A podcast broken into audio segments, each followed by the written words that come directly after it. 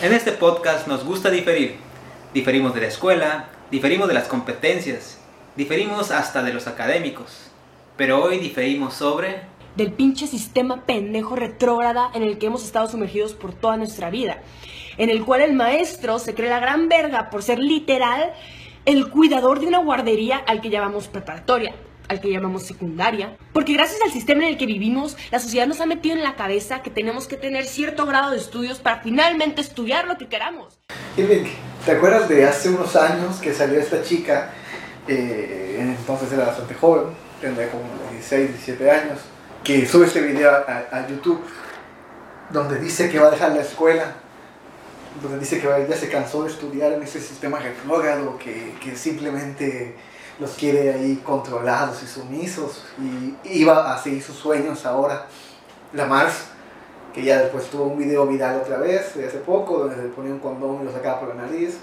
Eh, pero me parece muy, muy interesante lo que decía ahí en ese video, porque a pesar de que pues sí, todos recibimos ese video con bastantes burlas, menciona cosas interesantes porque ella menciona cómo estaba cansada de ese sistema muy jerárquico de educación, donde el profesor es el que sabe, el que tiene todo el conocimiento y se los pasa a una bola de individuos que tienen que memorizarlo.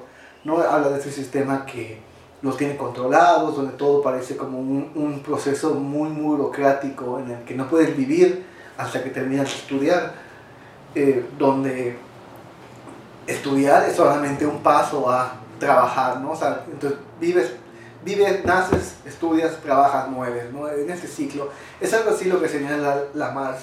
Y a pesar de, digo, como, como que nos burlamos en su tiempo o criticábamos esta idea de, de que los jóvenes eh, dejaran de estudiar, eh, me parece también que tienen ciertos puntos que, que son interesantes de, de, problematizar, de hablar sobre la educación, de que esta educación como estamos ejerciendo ahora, como se ejerce en la mayoría, lo, creo que en todas las escuelas, es una educación que viene de esa manera, es una educación jerárquica, una educación eh, que se basa en memorizar, en aprender, en pasar, o sea, ni siquiera en conocer, ni, ni aprender cómo conocer, sino simplemente pues tener buenas notas y, y pasar para después tener tu, tu, título y después conseguir un buen trabajo en teoría, ¿no?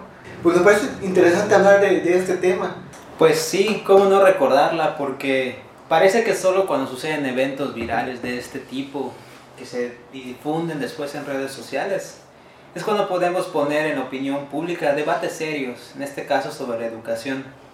Sí recuerdo que al menos habían dos bandos, los que estaban a favor de ella y los que estaban en su contra. Que los que estaban en su contra estaban recuperando todas las ideas positivas de la educación, que parte de ellas hablamos en el capítulo pasado y el bando contrario pues la apoyaba diciendo que sí, que la educación no sirve para nada. Yo creo que de fondo de este tema hay una problemática muy importante en torno a la educación. La educación en México atraviesa por varios problemas. Problemas de infraestructura, problemas de presupuesto, problemas de calidad pero a, lo personal, en tono personal, yo creo que todos esos son consecuencias de que la educación ha cambiado de algo que nos permite o de algo que nos puede permitir la autonomía, la problematización, a fin de cuentas la concientización de la persona y el mejoramiento personal y colectivo, a una educación que como bien dices, simplemente se basa en memorizar porque la Mars, como bien dices, si bien no comparto su idea general y no comparto, pues digamos, la manera en la que lo hizo ni lo que es ahora, pero al menos sí puso un poco el dedo en la llaga. Al menos para los estudiosos sobre la educación, no soy estudioso sobre la educación, pero sí puso el dedo en la llaga. Porque también es común, al menos entre mis compañeros, escuchar que son universitarios, intentaron ser universitarios, escuchar frases como esta. La educación no sirve de nada, estudiar no sirve de nada, por varios motivos, ¿no? Entre los motivos que daban era porque, porque la educación o porque la escuela no te prepara para el mercado de trabajo. A fin de cuentas estudias, sales, te vas a trabajar y ahí terminas de aprender todo lo que no aprendiste en la escuela. O si no, de que, ay, es que para qué estudio si, no sé, para qué soy programación. Ahorita hay un montón de tutoriales en YouTube que yo puedo ver un tutorial en YouTube, ver puros tutoriales y, y aprender y todo eso, ¿no? ¿Y de qué necesito estudiar informática cuando yo puedo aprender por mi cuenta viendo videos en YouTube? O, o la más mentada, que es que hay personas con menor nivel de escolaridad que ganan más que una persona con estudios profesionales. Y ese sentido tiene razón la más. La escuela, pues digamos, no sirve para nada para aquellas personas que sí, que están viendo que la educación les ofrece poco. Sí, porque realmente, también viendo en perspectiva, pues tal vez antes eh, la educación como universitaria o algo así, sí te garantizaba muy directamente tener un buen trabajo, ¿no? Eh, salías o sea, había pocos médicos, había pocos abogados, había pocos de todo, ¿no? Y ahora más que nunca es que sales de, de, de la facultad y como ingeniero, como abogado, como maestro, no encuentras trabajo o encuentras trabajos muy mal pagados eso es como que es lo que desmotiva también a muchos a dejar de estudiar, ¿no? A, que es, mejor, mejor, hacer una carrera como youtuber o algo que sí te deja más dinero y hasta cierto punto más divertido, ¿no? Pero la pregunta es esta, esta parte utilitaria o esta visión utilitaria de la educación es lo único que puede aportar la escuela, a fin de cuentas, la formación educativa.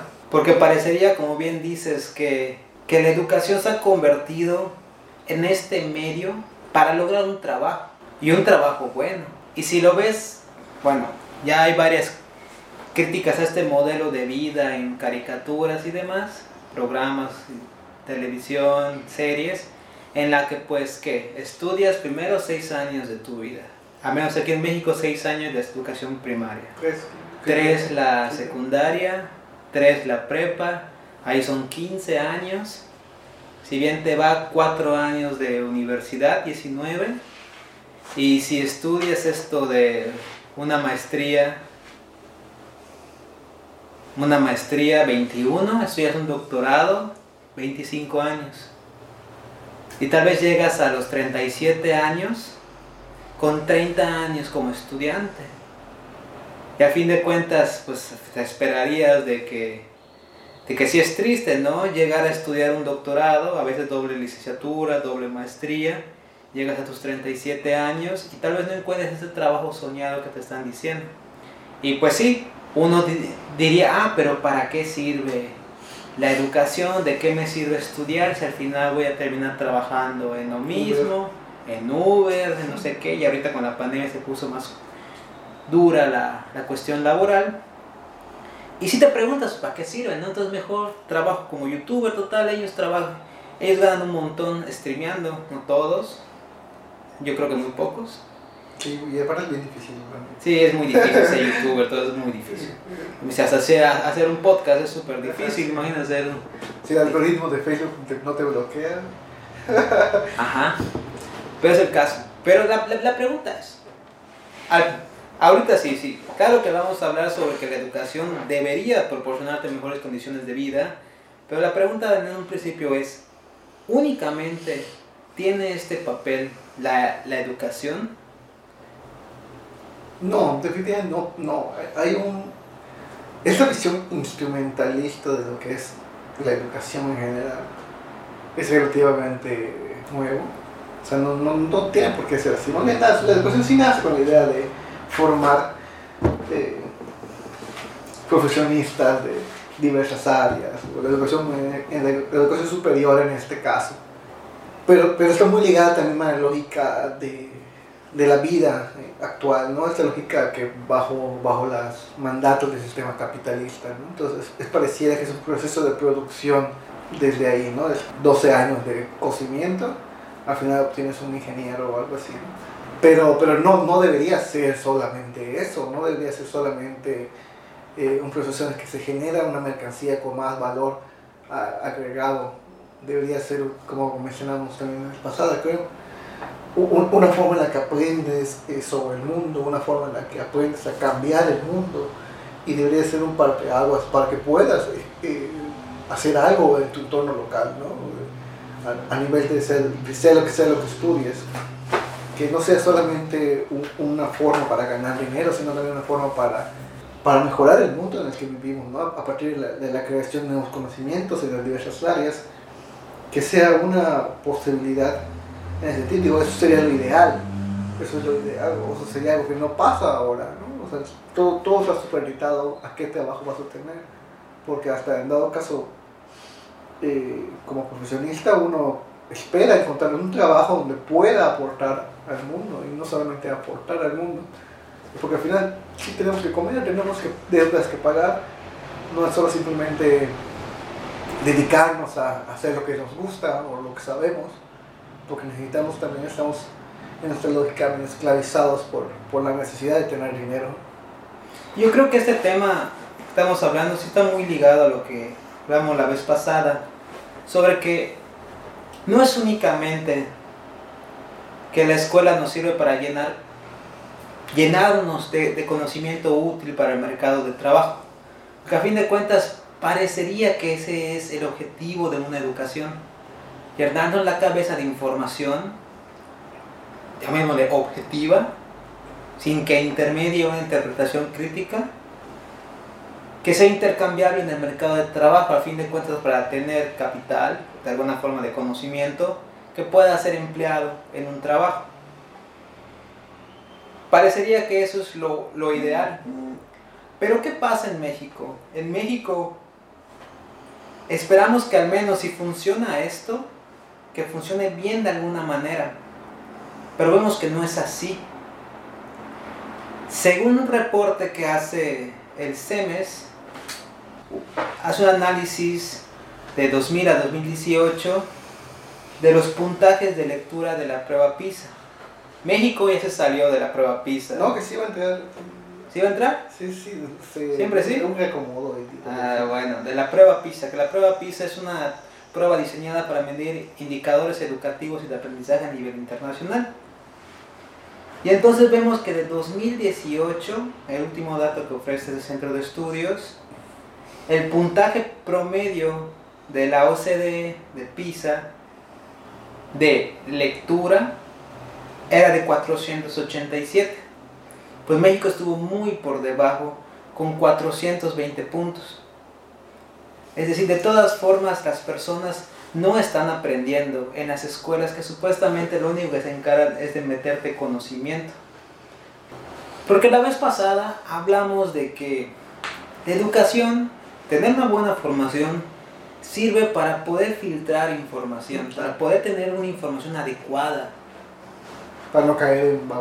Para no caer, ajá, para no caer en, en creer sobre remedios alternativos que pueden o no funcionar, para no creer en varias cosas. Y para no creer esto, o para no poner en comentarios de Facebook de que, ay, si tuvieran educación o si leyeran un libro, podrían ver que la violencia nunca ha sido parte de los cambios de México. Para no creer esas babosadas, pues al menos leer es importante. Y vemos que en México pocos leen o pocos saben leer. Y no solo leer por leer, porque alguien puede leer bohemia, alguien puede leer cerveza, pero otra cosa distinta es leer un texto tantito más complejo para comprender un mensaje. Comprender es otra cosa más, más complicada, creo. hay mucha gente que sabe leer, leer, como diría el presidente, expresidente. Eh, pero no entiende lo que lee, o sea, no se le queda nada de lo que lee, o sea, puede decir el sonido de las palabras, puede repetir como debería sonar las palabras, pero no hila el contenido de ellas mismas. E, e, esa labor es algo muy, muy triste porque algo tan básico, o sea, algo que es, no sé, es, eh, una característica de nuestra especie eh, animal que podemos leer y y es algo que a pesar de todos los años de, educación, de a pesar de todos los avances tecnológicos, la gente no lee, no sabe leer.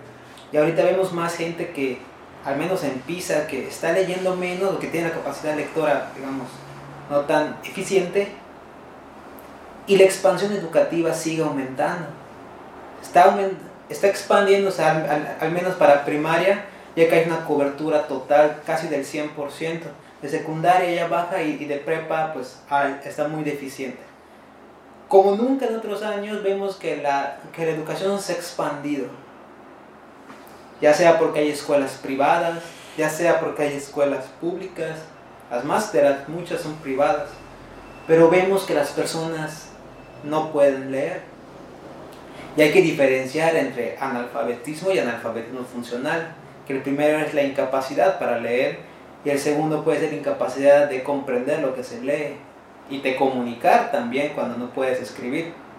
Entonces, vemos que aún así que existe la educación atraviesa por muchas por muchos problemas y la educación parece ser que está siendo tomada en segundo plano, al menos esta formación del ser humano está pasando a un segundo plano en pro de simplemente moldear conocimientos sin crítica para que sean intercambiables por el mercado de trabajo.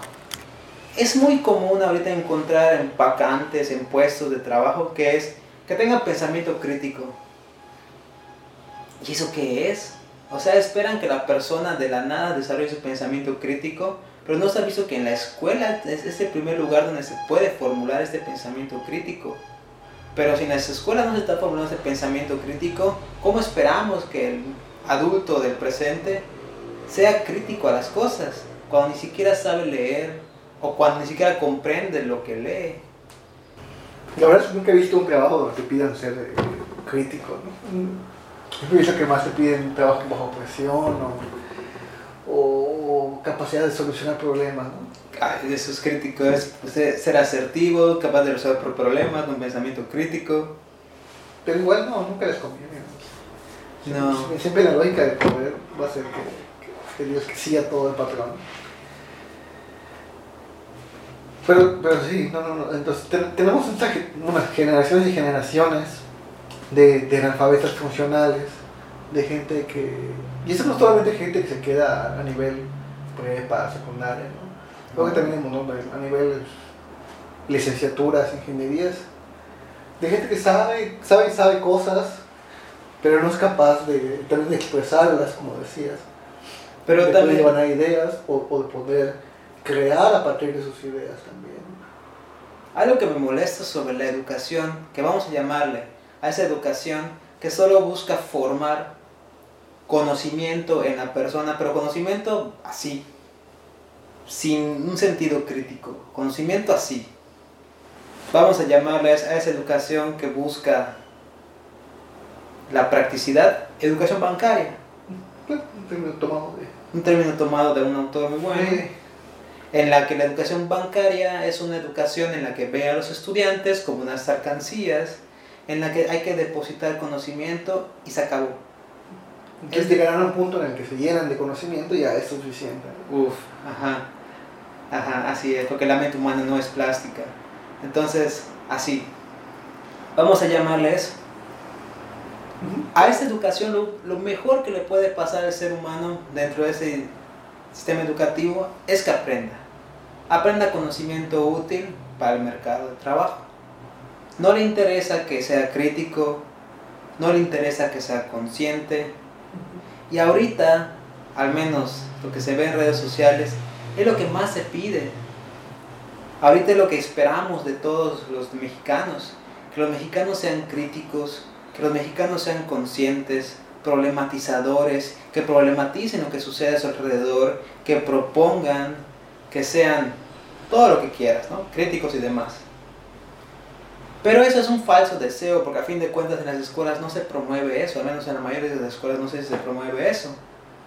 Porque lo único que les importa es, como moneditas, meter conocimiento, conocimiento, conocimiento. Y después, ¿qué ejemplo tenemos?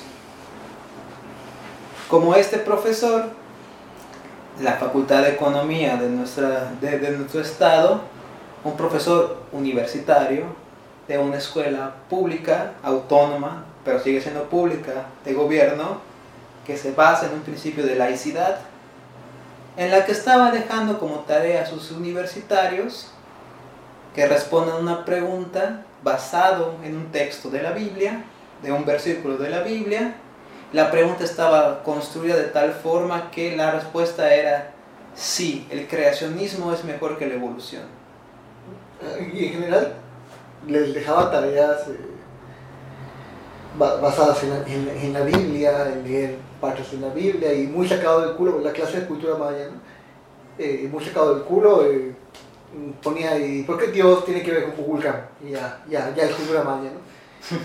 Eh, además, ese, ese, ese, ese profesor ah, tiene un largo historial de eso, ¿no? E inclusive decían que, que, había manifestado su odio por un estudiante judío, también tiene una historia de ser, de ser acosador con las chicas, pero ahora sí sigue en la UAD, sigue en la UAD todavía, porque de hecho no se manifestaba con, con este, este cuate.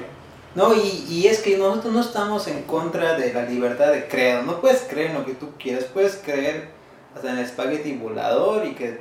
Claro, pero, ajá, pero está tomando su posición como autoridad dentro de un aula para enseñarle la Biblia a, a, sus alumnos, en una facultad de economía, o sea... Y eso está mal porque nuestra educación tiene que ser una, una educación, además de todas sus características, laica. Si bien toda educación debería ser laica, sabemos que hay universidades y escuelas que son católicas. Pero uno va voluntariamente, exacto, exacto.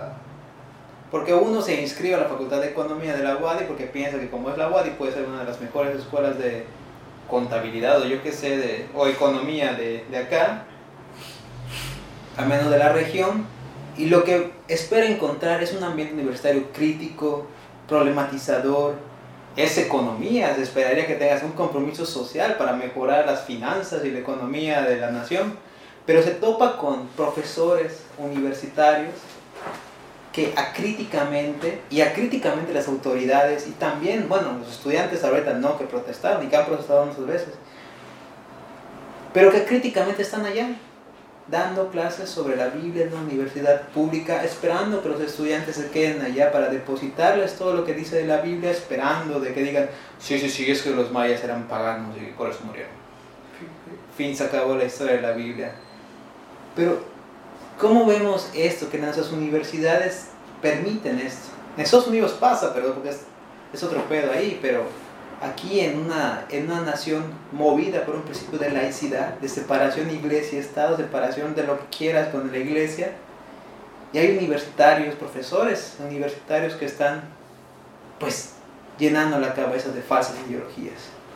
Y justamente creo que ahí, también se, se devela, en este caso, eh, cómo, es la lógica también de, de poder, ¿no? de, en esa lógica en el que el profesor sabe más del tema y sabe todo, y, los alumnos nada más tienen que repetir o, o, aceptar o adaptarse, y seguramente muchas generaciones también han dicho, ah, X, con tal, solo voy por la calificación, ¿no? y, y, lo dejan todo así. Entonces no, no hay una verdadera formación tampoco ni siquiera en, en, en el tema de que deberían estarse formando solo este, ese trámite de, pasar las clases. Pero entonces, ¿para qué sirve la, la educación? A fin de cuentas, de eso es lo que empezamos a hablar. Que la educación, al menos desde mi punto de vista, al menos es un término muy ideal, que dudo que pase, pero términos muy ideales, debería formar seres humanos conscientes para generar, para aprovechar todo este conocimiento que se ha generado por generaciones de individuos adquirir esto lo que se le conoce como conocimiento universal de la ciencia y demás, para como sociedad seguir mejorando.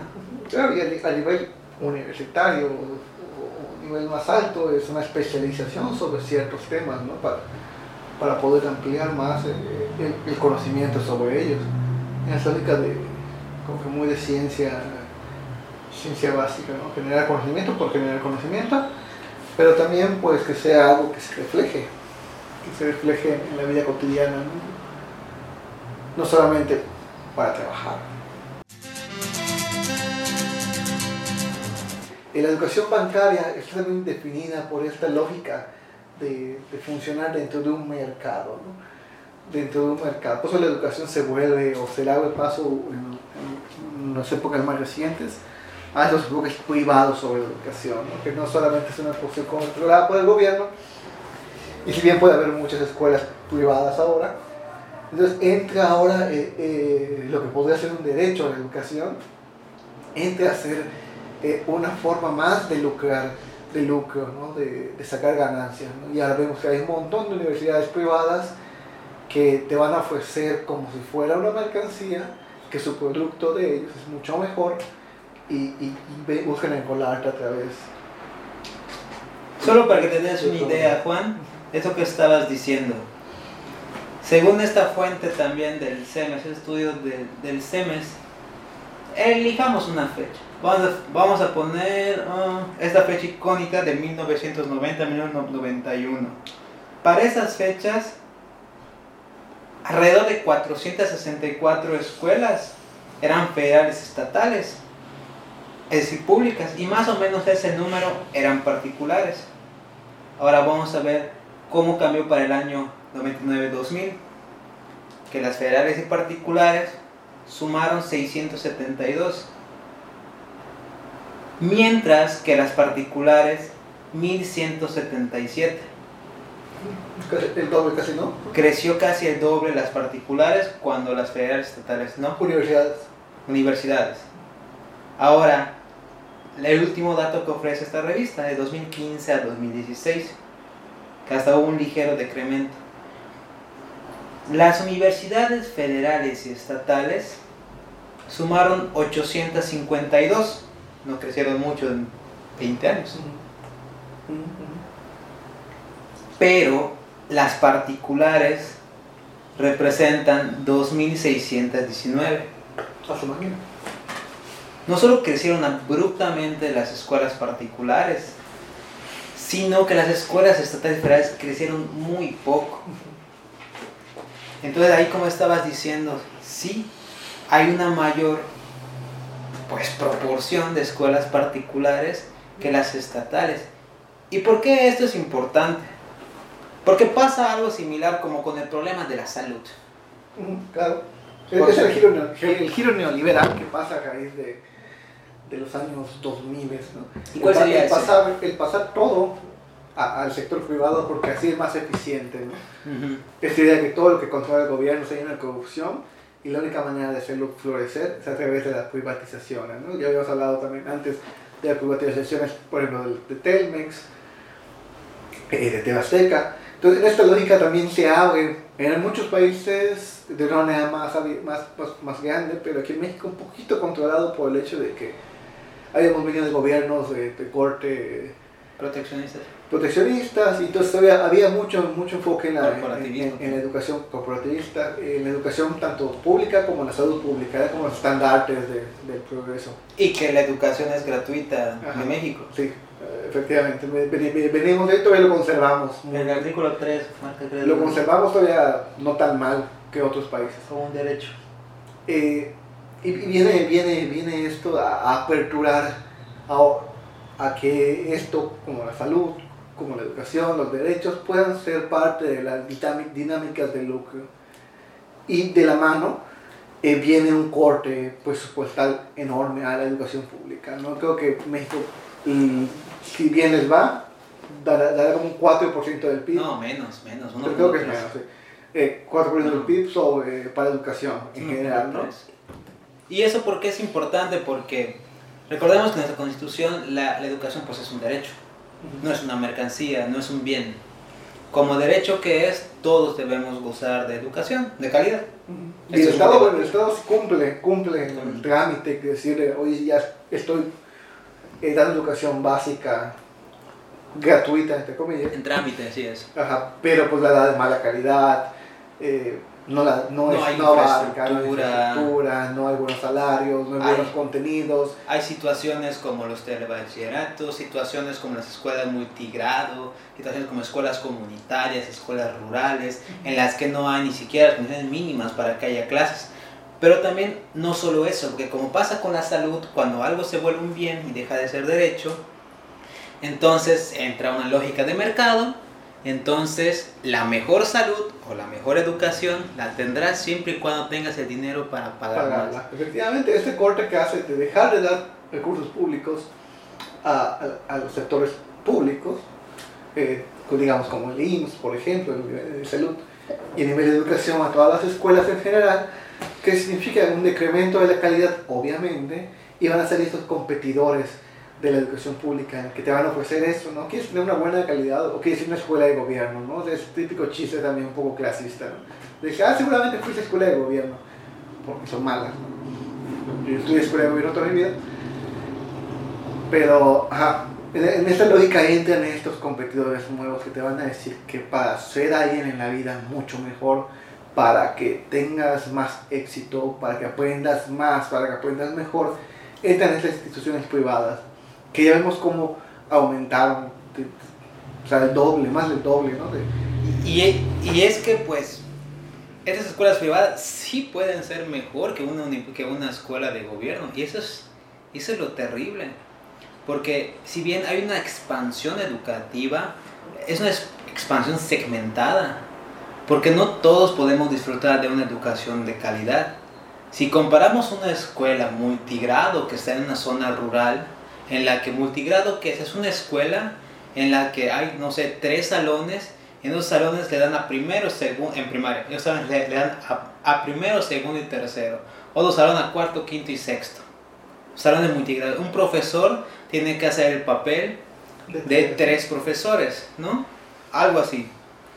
Entonces, evidentemente, una escuela primaria privada va a dar mejor calidad educativa a sus alumnos que una escuela multigrado, porque hay más de, de- dedicación por parte del maestro.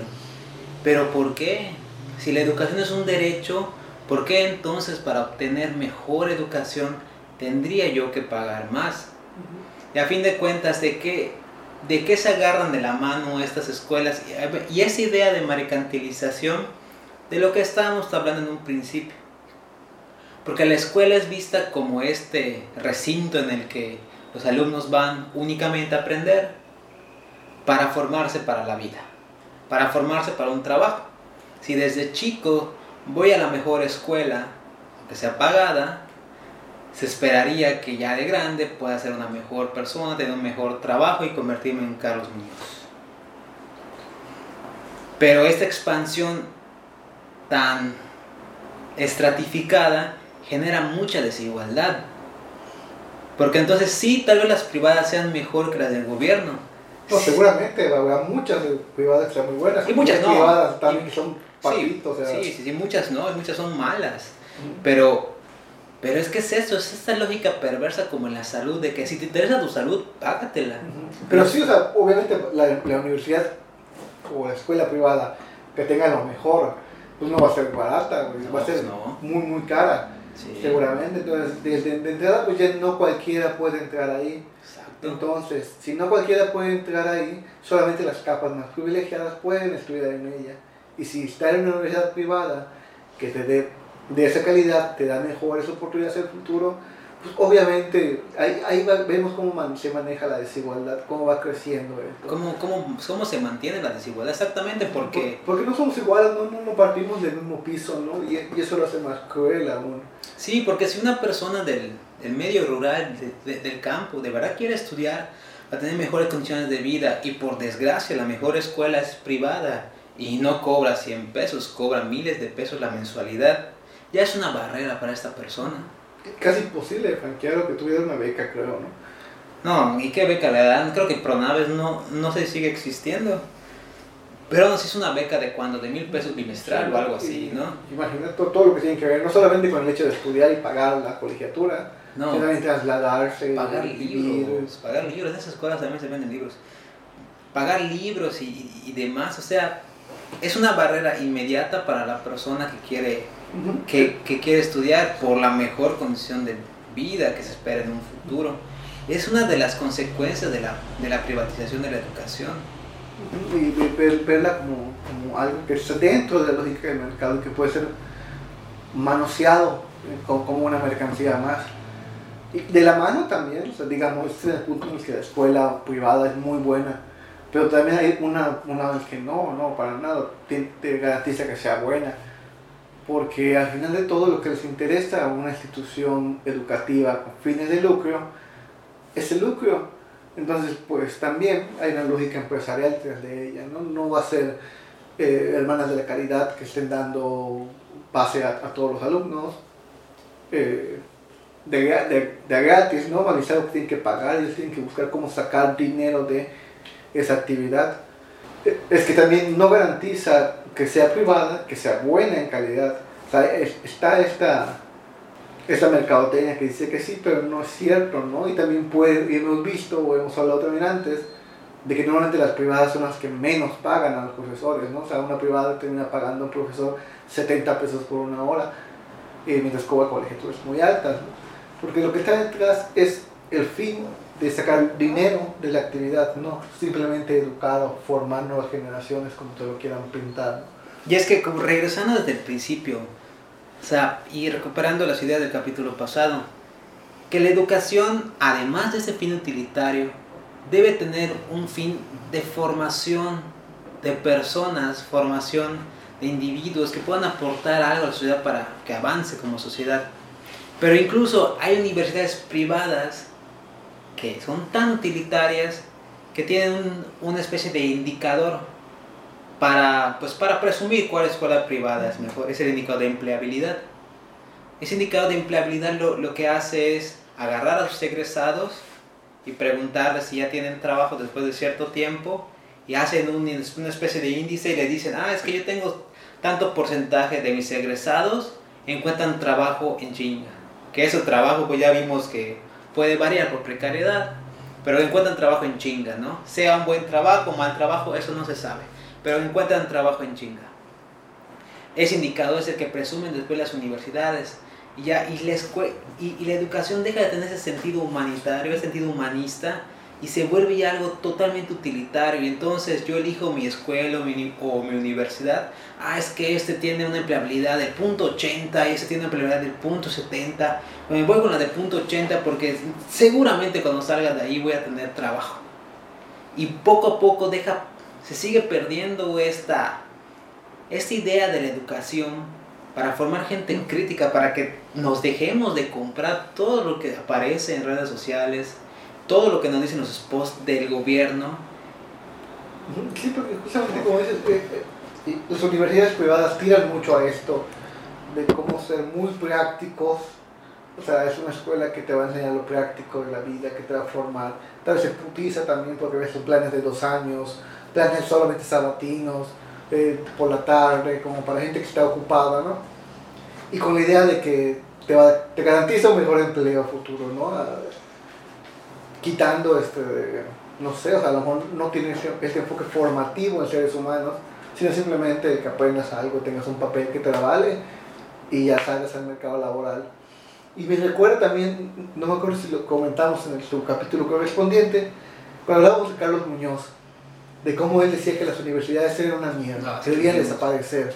¿Por qué? Porque su enfoque de él, en su visión muy pendeja, ese, eh, era que los profesores tienen que ser emprendedores para enseñar a sus alumnos a ser emprendedores, ¿no? Entonces, un profesor que es empleado, porque es un profesor, y, y enseña, ya es un emprendedor, ¿no? Porque lo que tiene que hacer es contratar em, eh, emprendedores como él, supongo, como Carlos Muñoz, y ponernos a dar clases de, no sé qué podrían dar clases. Pero están, están contratando ya. Ajá, de motivación, no, tiene como Lago de coco. horario de motivación, o, o sea, de, de, de cómo engañar a la gente, de marketing, de, de cómo generar cursos. O sea, y ahí vemos como, como aún más su visión, de, la visión de Carlos Muñoz era aún más perversa en, en lo, que, en lo que habla de educación, ¿no? Esa educación, que la universidad, la universidad no sirve. Lo que tienes que aprender es a vender, tienes que aprender a vender, a hacer cosas, a vender, a estafar, eh, como bien hemos visto también, ¿no? a generar desarrollos inmobiliarios sin conciencia, hay que hacer una burbuja inmobiliaria y vender y vender y vender. Eso es lo que pensaba él. Robar. Y, y, y robar. Y es lo que también muchas eh, formaciones también te ponen sobre la mesa, tal vez no de manera tan directa o de manera tan cínica, pero sí es solamente te vamos a enseñar a vender, te vamos a enseñar a trabajar, y es todo, ya, no te preocupes por nada más. Lo importante eres tú, lo importante es, es tu camino, es tu, es, tu, es tu vida, no tienes que preocuparte por lo demás, no, no te preocupes por el medio ambiente, no te preocupes por la sociedad, no te preocupes por la gente que no tiene nada, no te preocupes por la desigualdad, simplemente preocúpate por tu, por tu carrera, por vender, por tener más dinero, esos son tus indicadores de éxito. Y esa educación que es por competencias también tiene pues consecuencias que no son gratas. Porque esa educación por competencia normalmente se basa en planes de estudios adecuados a los mercados de trabajo. Es decir, Si ahorita en el mercado de trabajo lo que se más está solicitando son vendedores, pues va, escuelas de vendedores. Si lo que se están solicitando ahorita es, gente de recursos humanos, maestría en recursos humanos. Marketing. Si ahorita se está... Sí, pero es que igual recursos humanos es algo que hace psicología también, ¿no? Para selección personal. Pero si en un futuro se necesita... Ah, es que ahorita estamos viendo que se están esto de solicitando muchas personas que realicen pruebas psicométricas, que eso lo hacen los psicólogos. Pa, maestría de únicamente pruebas psicométricas, maestría de todo, ¿no? Pero esta educación por competencias que justo responde al mercado para crear los planes de estudios, tiene por detrás una consecuencia que tal vez no estamos viendo, pero que también se, se debatió en su momento. Porque parecería entonces que si solo importan las carreras afines al mercado, dejan de tener importancia las carreras que no responden al mercado de trabajo, pero que son importantes para el desarrollo de la sociedad y son importantes para el desarrollo del ser humano como tal. ¿Cuáles son? ¿Cuáles son? Pues en general, las ciencias. En general, las ciencias las ciencias biológicas, por ejemplo, son unas que tienen muchos problemas en el mercado de, de, trabajo. Biólogos, eh, oceanólogos, expertos en aguas. Expertos en aguas. Eh, petroquímica, bueno, petroquímica no tanto. Ingenieros ambientales. Agroecólogos, agroecólogos. Y en general, las ciencias, matemáticas, por ejemplo, tampoco es que estén solicitando matemáticos.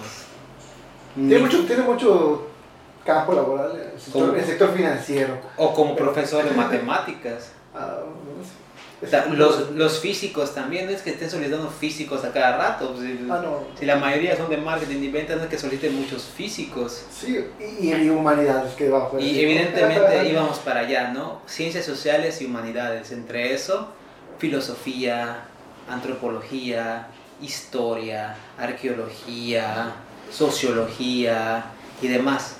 Pero es que la ciencia, México está sustentado en, una idea de ciencia, en el desarrollo a través de la ciencia. ¿Quién hace la ciencia? Los científicos. ¿Y quiénes están científicos?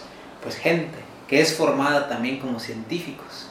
Entonces, si la ciencia es poco empleable, parece ser que la ciencia deja de tener importancia. Pero la importancia de la ciencia no recae en su empleabilidad, recae en que la ciencia genera conocimiento útil para transformar la sociedad. Si es cierto, hay poco empleo para los científicos, porque hay poco presupuesto también para científicos, hay poco espacio de trabajo para los científicos, es cierto, pero no por eso la ciencia deja de tener este papel importantísimo para el cambio social. Y creo que eso explica también las miles de crisis que vivimos en el mundo. ¿Por qué estamos tan fregados? Es porque no hay una investigación científica de nada no hay una preocupación por, por, generar conocimiento, por solucionar problemas globales, sino todo está en vender, en función de vender, vender, vender. Del marketing, de la venta, de la administración, de contabilidad, de lo práctico, aquello que está alineado al mercado. Pero ahorita que nos estamos preguntando por muchas cosas que las ciencias sociales han hecho, nos preguntamos por el suicidio, nos preguntamos por las elecciones, nos preguntamos sobre la política, nos preguntamos de por qué hay pobreza, nos preguntamos por qué la gente es violenta, nos preguntamos cosas en, opinión, en la opinión pública que en ciencias sociales ya se ha debatido y tal vez no todos hayan investigado por falta de recursos, pero están allá y la gente desconoce las ciencias sociales.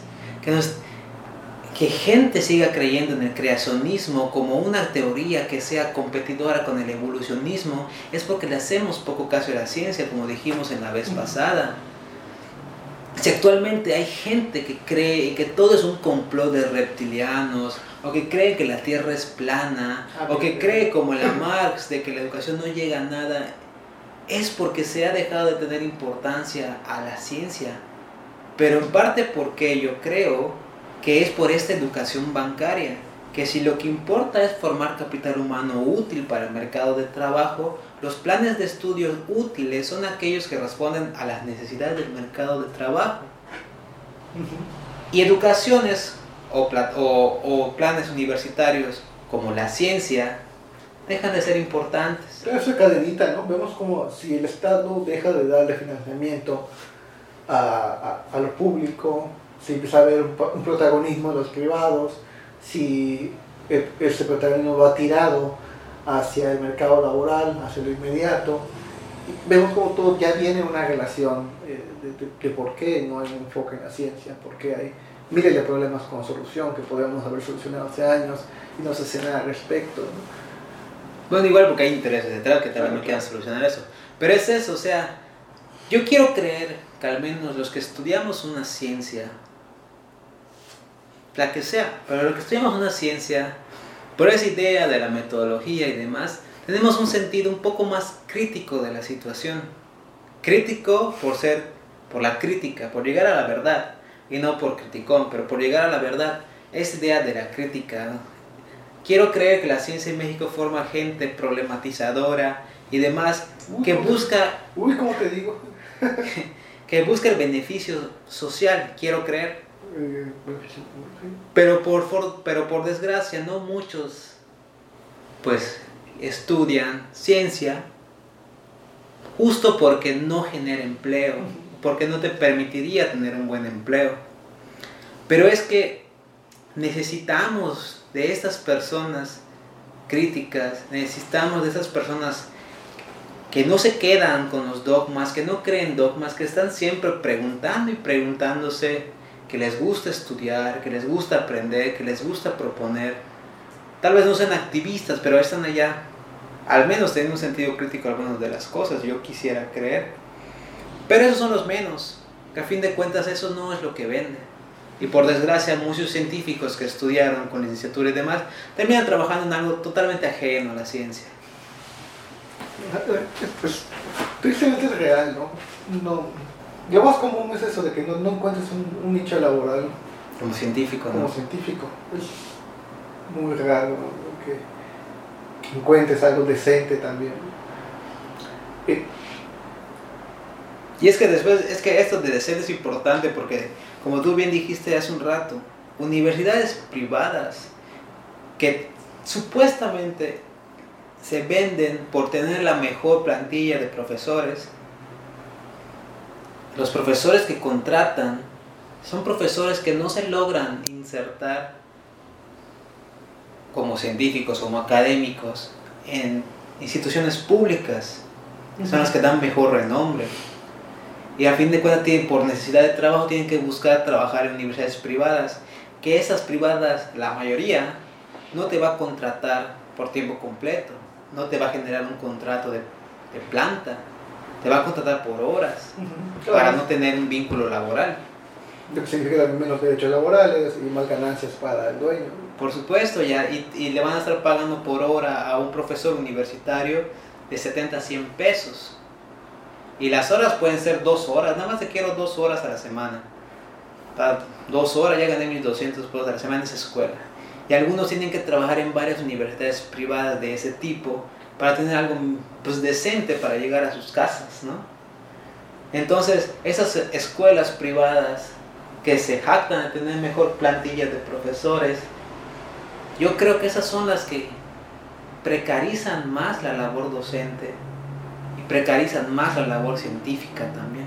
Porque la misma lógica que las hace trabajar en, torno a un fin económico es lo que impide tener posturas más éticas sobre, sobre su desempeño eh, con, con, su propio personal.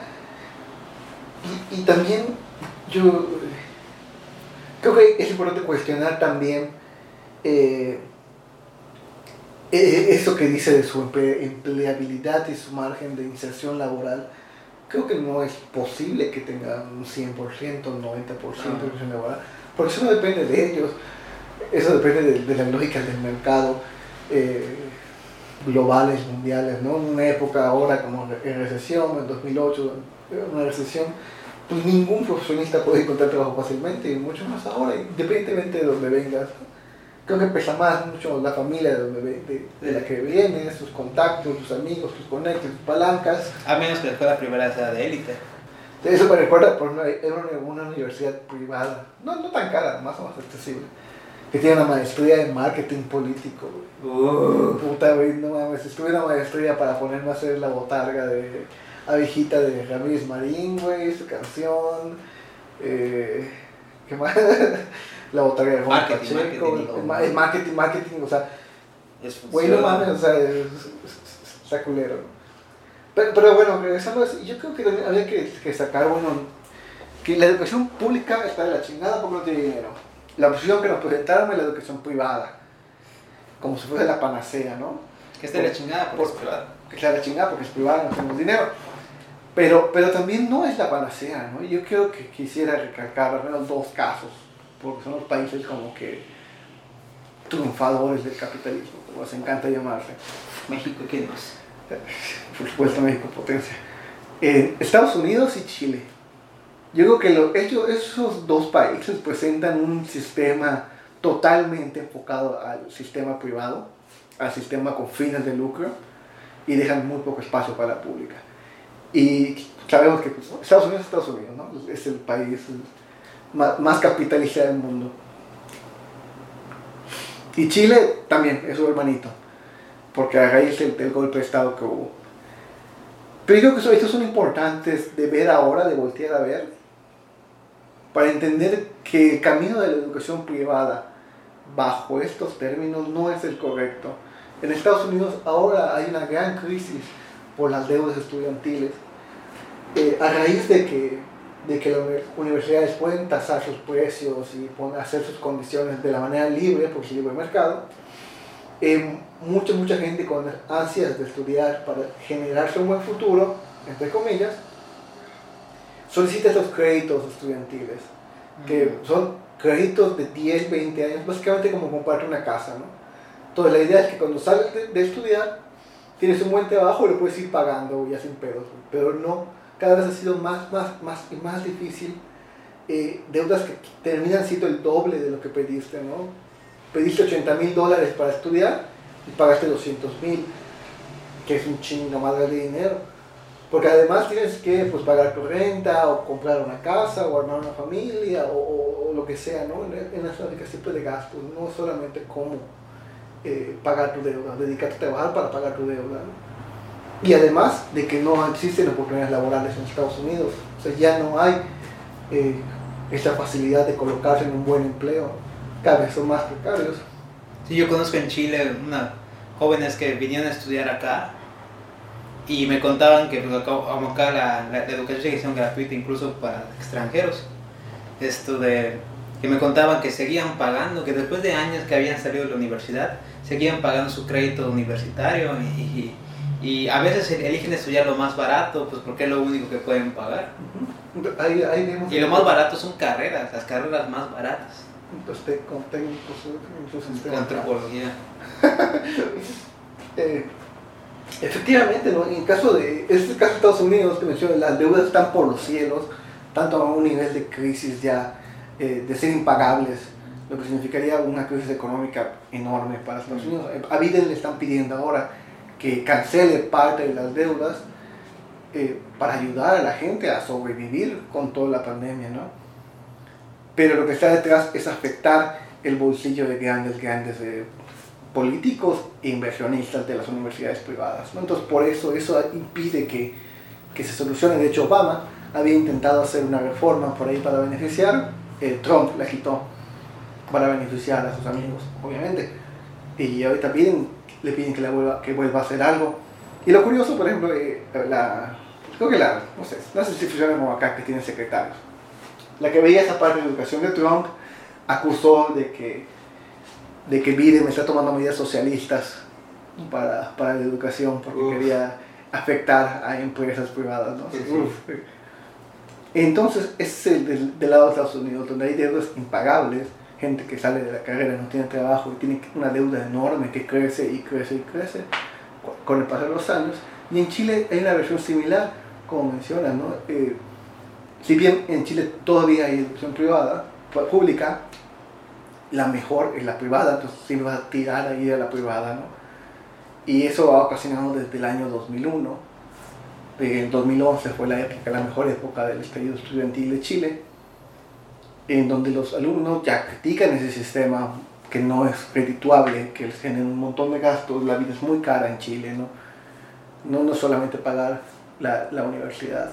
Y que al final no nos ofrece, otra vez, no nos ofrece un futuro eh, pues estable, no nos ofrece nada. Eh, y la juventud chilena se han armado ya muchas veces en contra de ese sistema que fue impuesto por el dictador Pinochet en su momento, o sea, ni siquiera fue un consenso eh, democrático o algo por el bien común, y aún sigue vigente ese sistema que está basándose en el lucro para sacar dinero de la gente que quiere estudiar, para inyectárselo a un cúmulo de inversionistas privados muy, muy, muy pequeño. Entonces, eh, justamente este, este año pasado hay todavía protestas por, de los estudiantes y hasta que hubo elecciones, eh, seguramente van a seguir, ¿no? me parece este, este fracaso también, tanto de la educación pública por un lado, como la opción de la educación privada como este, esta solución así. Sí, claro, y al menos las universidades privadas tan caras, porque también las universidades privadas que mal se llaman malamente patito, son esas, son esas escuelas de absorción de la demanda, que a fin de cuentas son personas que no pueden estudiar en la escuela pública por falta de cupo, que no son tantas como las escuelas privadas. Ah, sí, por ejemplo, eh, hace poco salía la nota de cuántos eh, estudiantes van, van a admitir a la UADI. Y que el 76% va a quedar fuera. O sea, ¿qué significa eso? Que un 76%, o sea, tres cuartas partes del mercado de oferta va a ir a privadas. En la, única, en la única universidad privada. Bueno, hay, hay otras dos universidades privadas, digo públicas, perdón, pero no van a tampoco aceptar tantos. 76% de los que no entran a la única, a la única gran universidad pública de, de, aquí del estado tendrá que o dejar de estudiar un año o los años que tengan dejar, o de, estudiar. dejar de estudiar, irse a una escuela privada de renombre o a una escuela privada patito de absorción de la demanda. Por el papel. Que tal vez solo sea por el papel nada más, reforzando esta idea de la practibilidad de la educación y no, y no esa educación para formar gente concientizadora a fin de cuentas. Yo creo que si bien la, la educación pública es la opción, se debe pelear, se debe legislar por más aumento de escuelas públicas. La escuela pública en México atraviesa muchos problemas, para todos los niveles especialmente para el nivel bachiller, que es el más nuevo, hace poco, hasta hace creo que siete años es cuando la, univers la educación media superior se convirtió en obligatoria. Creo que se más, pero... Fue en 2015 más o menos. sí, fue hace poco, fue en 2015. Hace poco fue. Sí, que se convirtió en educación obligatoria y por lo tanto parte de las operaciones del gobierno. En todos los niveles, especialmente este último, es donde hay serios problemas. La, la, educación pública, si bien sigue expandiéndose, cada año se crean escuelas, pero no es simplemente crear escuelas, es de qué calidad están hechas las escuelas. Porque hay escuelas, especialmente en los medios rurales, siguiendo esta idea de la gran desigualdad que atraviesa México, si algo caracteriza, caracteriza a México, tanto económico como socialmente, es la desigualdad. Y las escuelas que se están haciendo en otros medios rurales e indígenas son escuelas que carecen incluso de lo básico para dar clases. ¿Como qué? Ah, plantel. plantel, a veces no tienen planteles. No tienen salones dedicados y entonces tienen que ir a una casa o a un tel, a, a, otra teleprimaria o telesecundaria para prestar plantel muchas son multigrado y otras son tele, teles, telesecundarias, telesprimarias, telebachilleratos. No tienen agua, no tienen mesabancos, no tienen pizarra, no tienen electricidad. Lo básico para llevar a cabo la, la, educación no lo tienen. Evidentemente estas escuelas ubicadas en los lugares más necesitados son las que se vieron en mayores problemas durante la pandemia, en ese gran circo que se hizo sobre la educación a distancia para prevenir más contagios de COVID, fueron esas escuelas quienes sufrieron más. ¿Cómo iban a comunicarse los profesores con sus estudiantes? ¿Cómo iban a poder aprender los estudiantes en un medio a distancia? Era casi imposible. Aún así, la, la cobertura a nivel medio superior tampoco es mucha. Creo que hasta ahorita llevará un 60%, si no mal recuerdo, la cobertura para la educación media superior, que sigue siendo poco. ¿Y en qué condiciones? Al menos aquí en Yucatán, la propuesta del gobierno para, llegar, para llevar la educación bachillerata a los lugares más pequeños y más necesitados a través de un telebachillerato. Telebachillerato encargado pues, solo únicamente por tres profesores, en el que plan de estudios está pensado para que la gente se vuelva autónoma.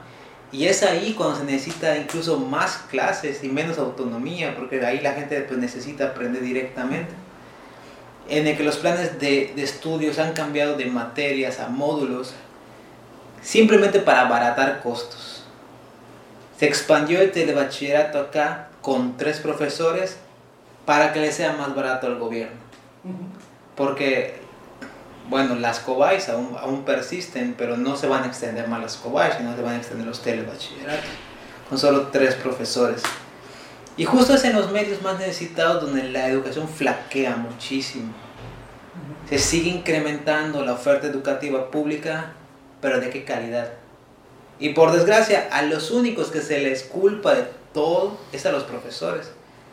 Si bien sabemos qué pasó durante el gobierno de Peña Nieto, todas las movilizaciones que hubieron entre la CENTE, de profesores y demás, al modificarse la, la reforma de la Constitución para evaluar a los profesores, porque se le considera que el único encargado de la educación es el maestro. No tiene que ver el gobierno, no, no tiene que ver las instalaciones, no tiene que ver la falta de recursos ni la, ni, ni la falta de medios. Es únicamente el protagonista que es el profesor y se le crearon ciertas e-, evaluaciones y demás para mantener su plaza, para permanecer en el trabajo, que ahorita ya fue votada por este gobierno, pero aún así las evaluaciones siguen sucediendo, ya no para... Siempre había evaluaciones. La sí. cuestión del cambio de compañerito fue que eran punitivas. O eran punitivas. Eh, eh, era controlar y castigar a los profesores. Ahorita no son punitivas. Son para que aprendas. Son, son ajá, es, es para ver que puedes mejorar, si no, también te echan. Hay oportunidad. Sí, para que no, ajá, no es para que te despidas, para que no te renueven el contrato. Ajá, algo así.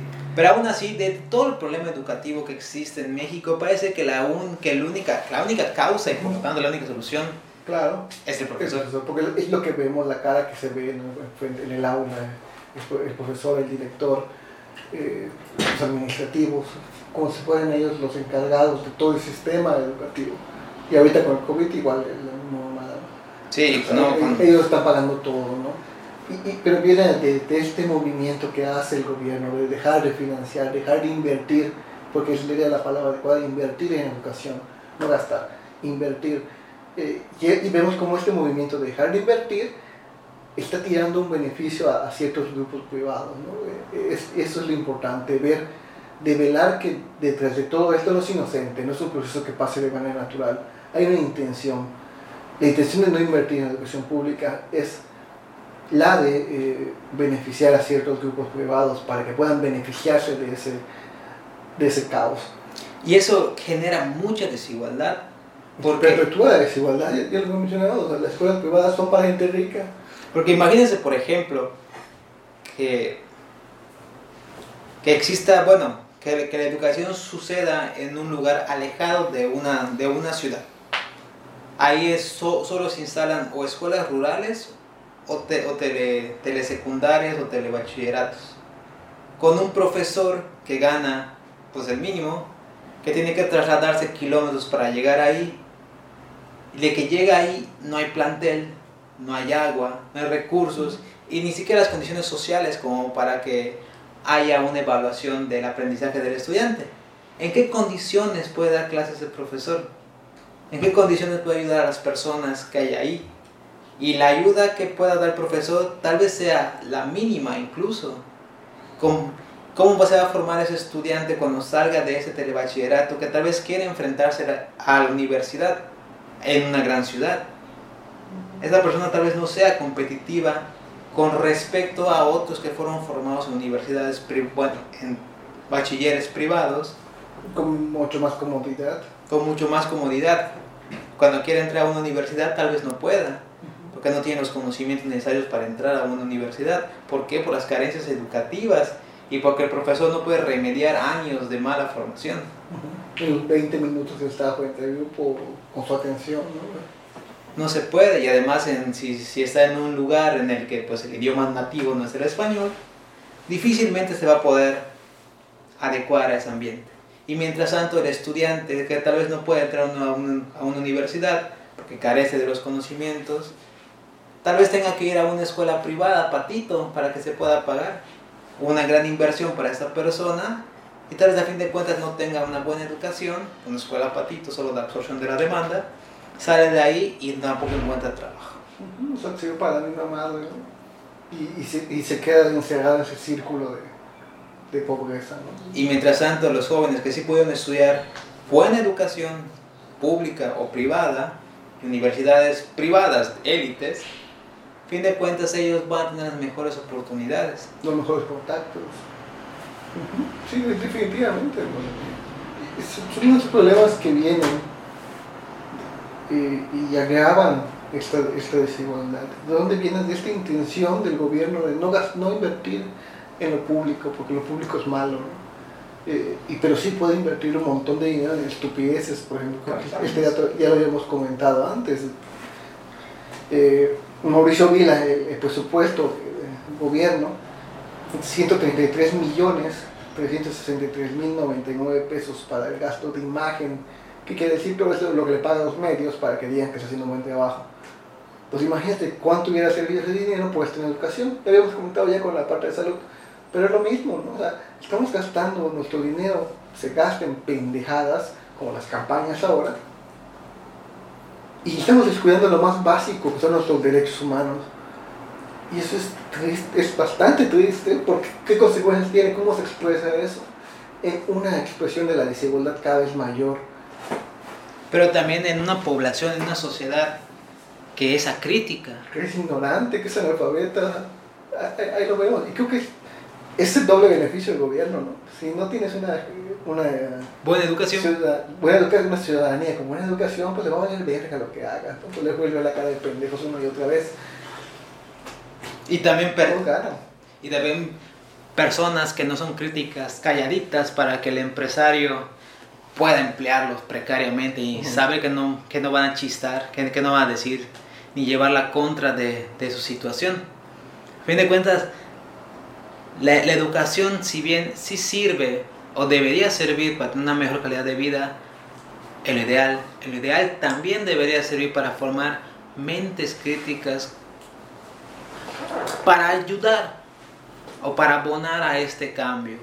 A fin de cuentas a nosotros como sociedad no nos sirve personas que quieran ser acríticas, que sean acríticas, que sean egoístas, que sean egoístas, personas que únicamente piensen en, en su interés nada más y no en el interés colectivo, personas que no aporten, pero es que de alguna forma también nos han moldeado así, con una educación acrítica, con una educación de mala calidad, con una educación que la hemos visto simplemente como un trámite para la vida, un trámite para tener un trabajo más o menos decente, que a fin de cuentas no sucede del todo, y una educación que lo único que nos deja es un sentido de individualidad.